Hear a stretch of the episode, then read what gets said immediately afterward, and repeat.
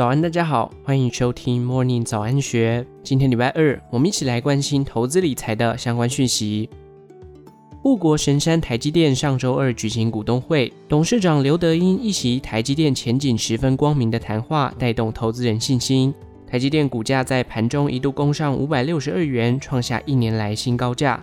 最后一盘更爆出四千一百二十九张成交量，有神秘买盘加持，中场收五百六十元。面对台积电近期的涨势，华南投顾董事长楚祥生分析，主要受美股创高激励。回归基本面来看，台积电后续仍有两大隐忧。台积电总裁魏哲嘉在股东会上说明，公司下修今年营运预估，二零二三年整体半导体市场营收表现将年减中个位数百分比，晶圆制造营收将年减高个位数百分比。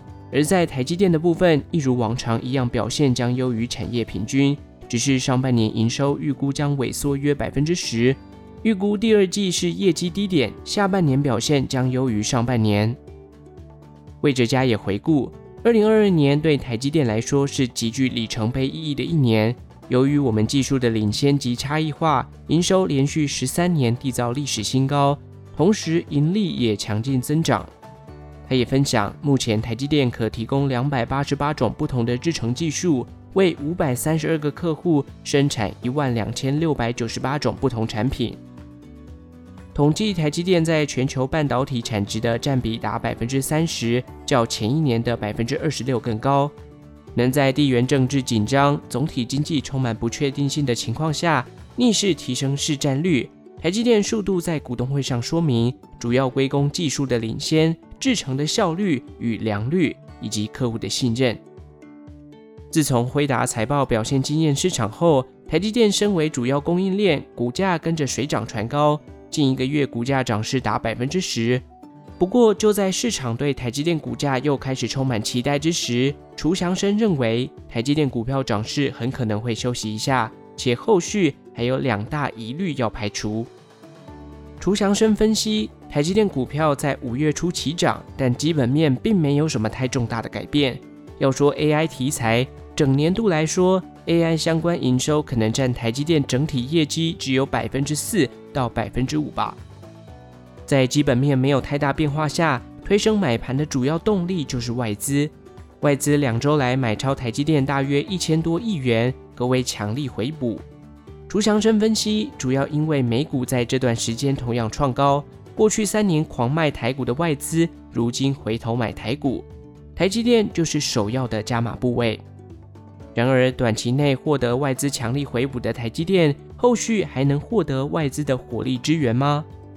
楚祥生认为，端看美股的走势如何。若美股拉回，台积电的股价压力也会浮现。预估台积电股价涨势至此，可能会先休息一下。此外，从基本面来看，楚祥生认为，后续有两大关键左右台积电股价的表现，一个是海外设厂的效率。另一个是竞争对手三星的追赶。在海外设厂的部分，尽管刘德音勉励台积电主管不能只会管台湾人，也要会管美国人，认为随着时间的推移，美国厂终将上轨道。但一名观察台积电营运多年的法人认为，台积电在美国华盛顿州也有设厂，但却鲜少有人会提到，因为营运的绩效相当普通。连台积电创办人张忠谋在的时候都管不好了，美国劳工管理真的没有那么容易。此外，台积电的主要竞争对手三星目前正如火如荼在研发三纳米 GAA 技术。楚祥生分析，尽管目前在良率上还无法与台积电匹敌，但三星靠着以采购高通手机晶片为诱因，与高通协力发展高阶晶片的手段。要是真的追赶上来，其他客户也可能纷纷转部分订单给三星，撼动台积电的霸主地位。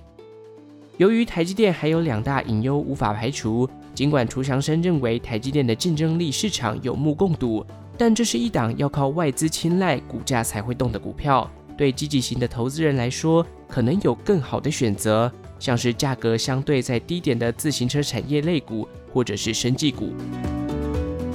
以上内容出自《金周刊》数位内容部，详细内容欢迎参考资讯栏下方的文章连结。最后，祝福您有个美好的一天，我们下次再见。